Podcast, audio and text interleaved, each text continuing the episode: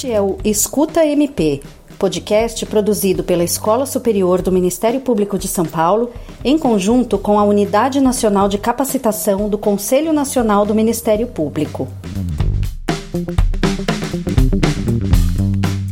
Apresentam este programa Daniel Carnio Costa, presidente da Unidade Nacional de Capacitação do Ministério Público, e Paulo Sérgio de Oliveira e Costa, diretor da Escola Superior do Ministério Público de São Paulo.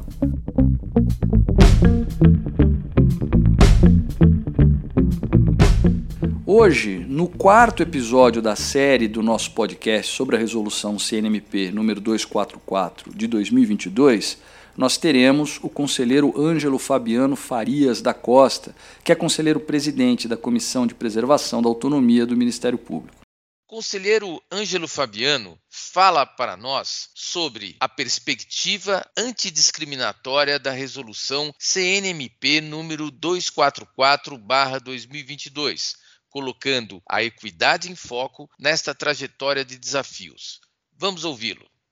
Obrigado, doutor Paulo. Eu queria aqui trazer alguns elementos relativos aqui um recorte um pouco diferenciado. Eu, eu acompanhei aqui a grande parte do, da fala do nobre e amigo corregedor nacional, doutor Oswaldo de Albuquerque, que trouxe aspectos relativos aqui aos critérios da promoção por merecimento, eh, trazendo a questão da presteza, do desempenho, da eficiência, da resolutividade. São critérios abertos, conceitos genéricos de grande dificuldade de estabelecimento,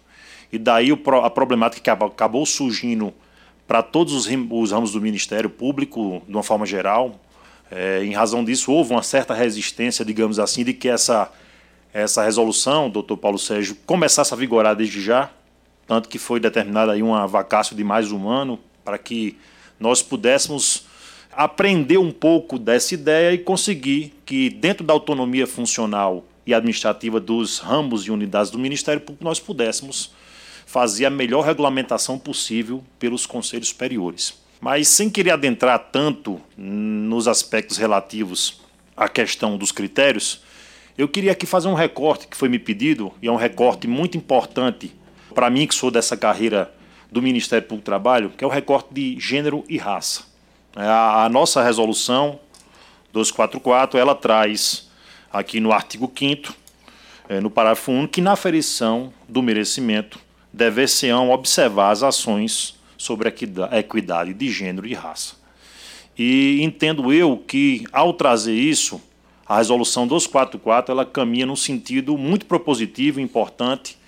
de buscar que, nas promoções por merecimento, seja observada questões relativas a gênero e raça. Nós sabemos hoje, o, o Ministério Público do Trabalho, por exemplo, é o, é o ramo do Ministério Público brasileiro que tem hoje mais mulheres em seus quadros. Já passamos da metade das mulheres, metade dos, dos membros e membras do Ministério Público do Trabalho são mulheres, algo em torno de 52%. Eu acho que nenhum ramo tem mais de 50%. Mas ainda assim, não só no Ministério Público do Trabalho,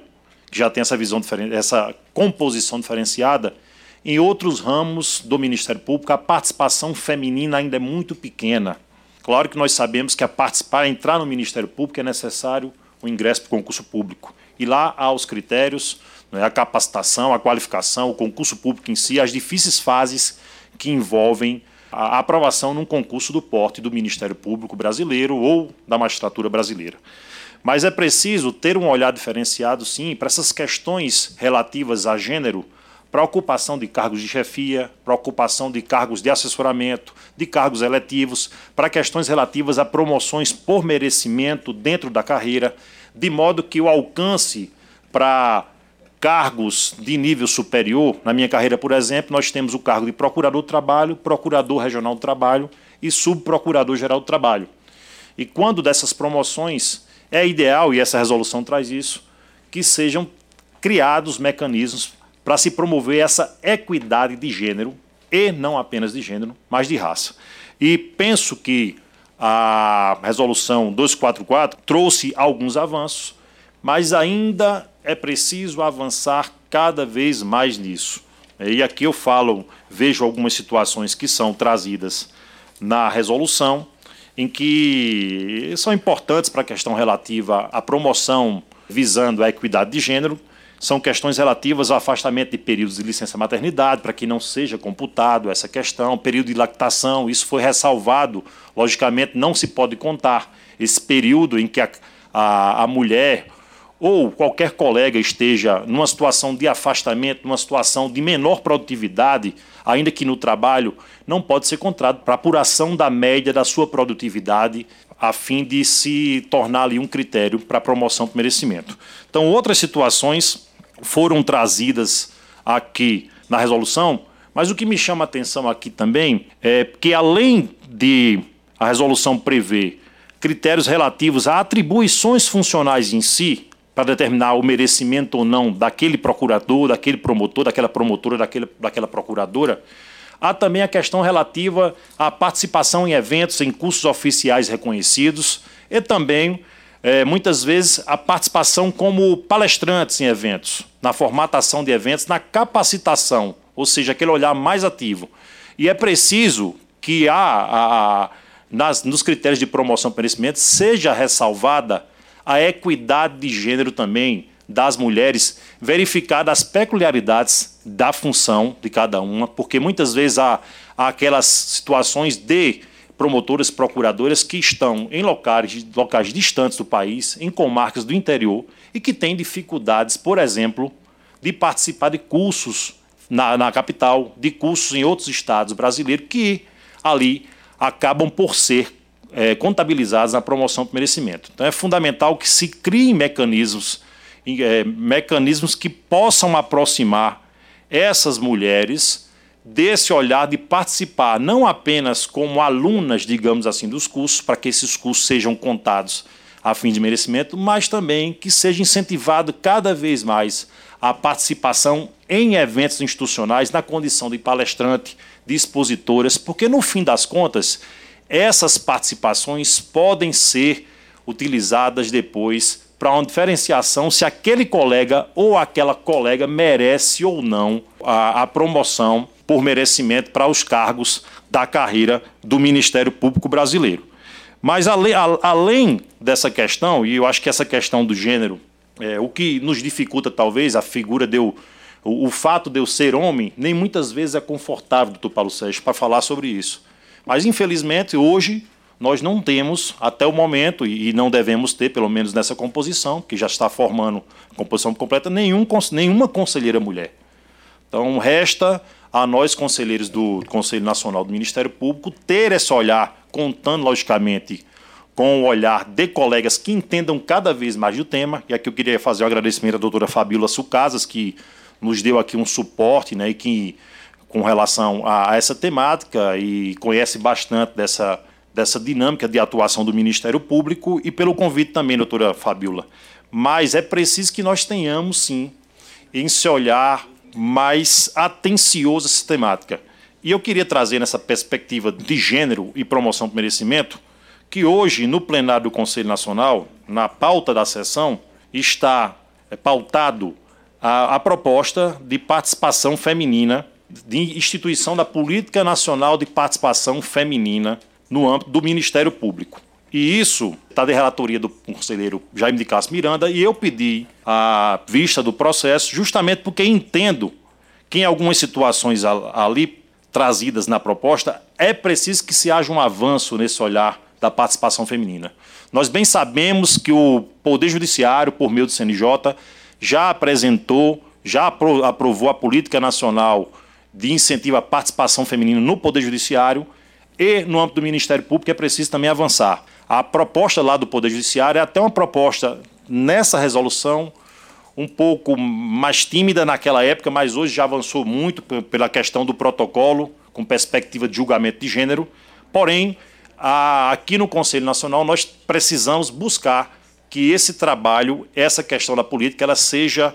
aperfeiçoada aqui dentro. E eu trago como alguns elementos que devo citar em meu voto de medidas que devem ser adotadas é, pelas unidades. Né, aqui uma sugestão, que é a criação ou fortalecimento dos órgãos internos voltados para a temática de gênero, com estrutura adequada e física de recursos humanos para a realização de pesquisas, diálogos interinstitucionais, capacitação e campanhas educativas, a realização de capacitações contínuas acerca da temática de gênero, incluindo a eliminação de todo conceito estereotipado dos papéis masculino e feminino, começando pelos cursos iniciais de formação de todas as pessoas integrantes das carreiras do Ministério Público, a promoção de medidas voltadas à conciliação da carreira profissional com o papel social de cuidado familiar de mulheres e homens, a fim de evitar a discriminação, a implementação de medidas que assegurem os períodos, assegurem que os períodos de gestação e lactação não acarretem a redução de direitos fundamentais tampouco empecilhos para ampla participação das mulheres em ações e políticas institucionais, e aqui eu quero fazer um recorte. Dentre as propostas que são trazidas, inclusive pelas, pela Conferência das Mulheres, e é um tema interessante que precisa ser melhor estudado, saber muitas vezes os motivos pelas quais as mulheres do Ministério Público Brasileiro, elas recusam, conselheiro Daniel, isso acontece muito, recusam promoções Quais são os motivos que geram essa recusa? Porque elas muitas vezes recusam assumir cargos de chefia e assessoramento ou se, de, se candidatarem a cargos eletivos na instituição. Esse é um olhar que precisa ser trazido também para que nós possamos dar cada vez mais inclusão para a participação de homens, mulheres e outras pessoas, de uma forma geral, negros, que eu quero falar também da questão da raça, pessoas com deficiência, em ações institucionais, em, em participações de relevo dentro do Ministério Público Brasileiro. E voltando para a questão das medidas, realizar de forma permanente e periódica a coleta de dados estatísticos sobre a composição do corpo funcional próprio e demais trabalhadores, bem como análise na perspectiva de gênero, com recorte etno-racial, de identidade de gênero e orientação sexual. E, por fim, promoção de medidas de participação equilibrada correspondente à presença de mulheres e de homens em todos os âmbitos da instituição, com vistas a atender à paridade de gênero. Isso já está previsto, algumas dessas medidas já estão previstas na resolução da recomendação 79 do Conselho Nacional do Ministério Público, que foi trazido, trazida no corpo dos considerandos aqui da nossa resolução 244. Mas eu gostaria de chamar a atenção cada vez mais para essa perspectiva relacionada ao gênero, que nós entendemos que precisa, é preciso que não apenas o CNMP, mas os, os ramos e unidades avancem. E aqui agora eu queria fazer um recorte da raça. Nós temos, no âmbito do Ministério Público Brasileiro, uma pesquisa feita pela Comissão de Planejamento Estratégico, Conselho Daniel, é a pesquisa chamada Cenário, salvo engano, em que ela traz ali uma espécie de um censo do número de homens e mulheres dentro do Ministério Público Brasileiro. Porém, não há esse tipo de pesquisa, esse, esse censo, com a perspectiva, digamos, interseccional também. no recorte de raça, hoje não se sabe é, a, o número de, de, de membros e membras do Ministério Público negros ou pardos, é algo que precisa ser avançado, além de outras situações como pessoas com deficiência, a própria orientação sexual é fundamental para que nós possamos estabelecer políticas inclusivas aqui de equidade. São aspectos que o CNMP e o Ministério Público precisam melhorar. É claro que tem melhorado. Mas aqui eu deixo algumas sugestões com relação à questão da perspectiva da igualdade racial. Nós temos duas recomendações, duas normas do Conselho Nacional, que aqui são, é importante chamar a atenção. A recomendação 40, que orientou os ramos do Ministério da União dos Estados a criarem órgãos especializados na, na promoção da igualdade racial, ou seja, na nossa atuação finalística. Mas temos também aqui a Resolução 170, que dispõe sobre a reserva aos negros do mínimo de 20% das vagas oferecidas nos concursos públicos para provimento de cargos do Conselho Nacional do Ministério Público e do Ministério Público. Aqui é uma, é uma, uma reserva de vagas, uma cota de ingresso. Mas por que não pensar numa espécie de uma cota para promoções também? Uma cota ressalvando justamente a possibilidade de que os colegas e as colegas negros ou pardos possam ter também uma perspectiva de ter um, um, acesso a promoções de merecimento para os cargos de procurador de justiça, de procurador do trabalho, de procurador quer dizer, regional do trabalho, de procurador regional da República, de subprocurador geral. Enfim, é um olhar que eu deixo aqui com relação a essa perspectiva de gênero, para mostrar, conselheiro Daniel, que há muito ainda que se avançar nessa discussão com relação à resolução 244. É uma resolução difícil de ser internalizada, é uma resolução que traz inúmeras controvérsias, tanto dos critérios quanto com relação a essas questões trazidas por mim relativas ao recorte racial e de gênero, mas que precisa ser debatida cada vez mais, para que nós possamos chegar a um equilíbrio, um equilíbrio, porque todos aqui queremos é, a promoção da igualdade, queremos que o colega que merece, ele possa ser promovido por merecimento, que ele possa ter o mesmo acesso que qualquer outro colega, independentemente da sua condição, desde que ele seja um bom membro ou uma boa membra do Ministério Público, e tentar eliminar, e, e vejo que talvez seja impossível é, eliminar totalmente a questão da subjetividade. Talvez seja praticamente impossível, mas pelo menos reduzir bastante esse elemento subjetivo quando das promoções da fixação dos critérios de promoção por merecimento.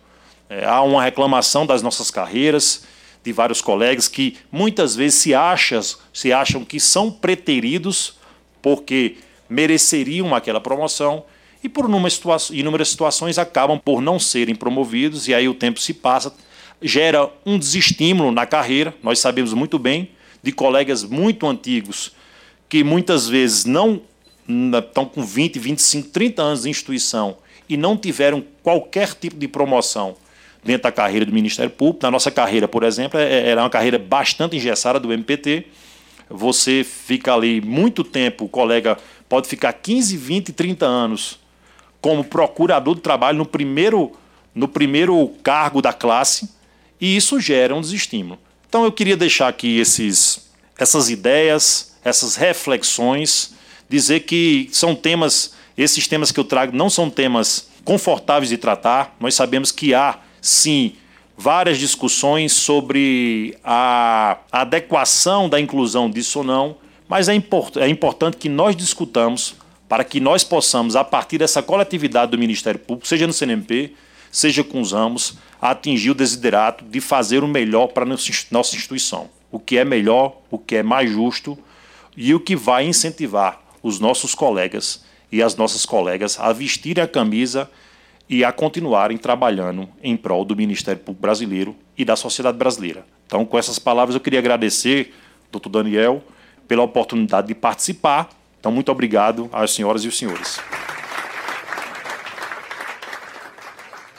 O conselheiro Ângelo Fabiano apresentou uma visão ampla da resolução, trazendo outras normativas do Conselho Nacional a compor a sua interpretação, como as recomendações para a instituição de uma política de equidade de gênero, além daquelas que já estabeleceram o sistema de cotas étnico-raciais e de pessoas com deficiência para a composição de seus quadros. Além disso, a atualização do Cadastro Nacional de Membros e Membras do Ministério Público. Essa é uma pauta sem volta, e o Ministério Público do futuro está alinhado com essa perspectiva. De fato, como bem lembrou o conselheiro, ainda que pense ser impossível eliminar a subjetividade que o tema provoca, isso é verdade, o olhar sobre a redução de desigualdades é essencial para afastar as injustiças. E é assim que nós finalizamos essa série com muito aprendizado, com muita disposição, reflexões, muito trabalho pela frente, e é assim que tem que ser. Né? Nós vamos continuar aqui, sempre juntos, contribuindo para a história do aperfeiçoamento do Ministério Público Brasileiro, sempre felizes e orgulhosos dessa parceria que foi implantada entre o CNMP, a Unidade Nacional de Capacitação do Ministério Público, e a prestigiosa Escola Superior do Ministério Público de São Paulo.